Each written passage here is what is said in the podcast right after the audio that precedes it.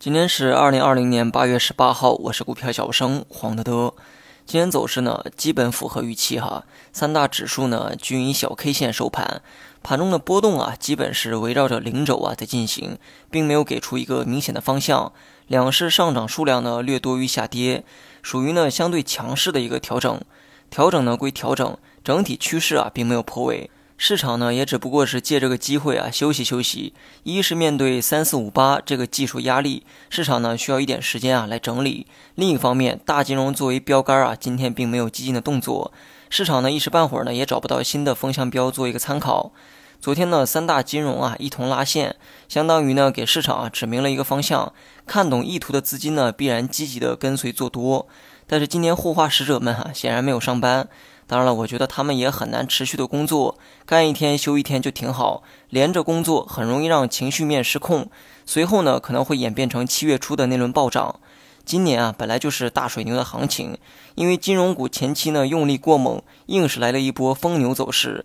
而这次啊，显然不会轻易的让水牛变疯，水牛呢很难再变疯，但我觉得水牛啊，它会一直水下去。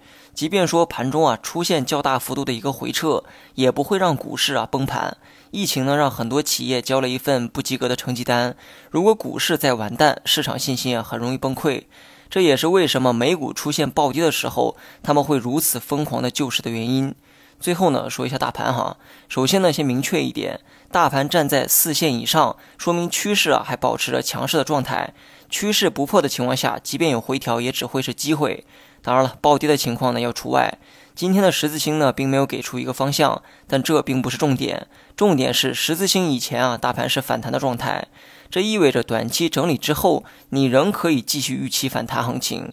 毕竟这就是目前留下的技术语言。至于可能会发生的意外、黑天鹅等等，都不是你该去担心的。你只需要看清历史留给你的信号就好，不要去猜未来可能会出现的信号。目前的市场啊，继续持仓呢没什么问题。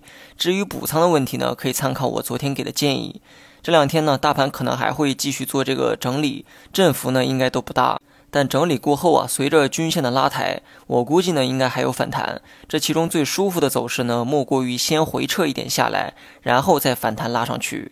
那么以上呢，仅是我个人的观点，仅供参考。好了，以上全部内容，下期同一时间再见。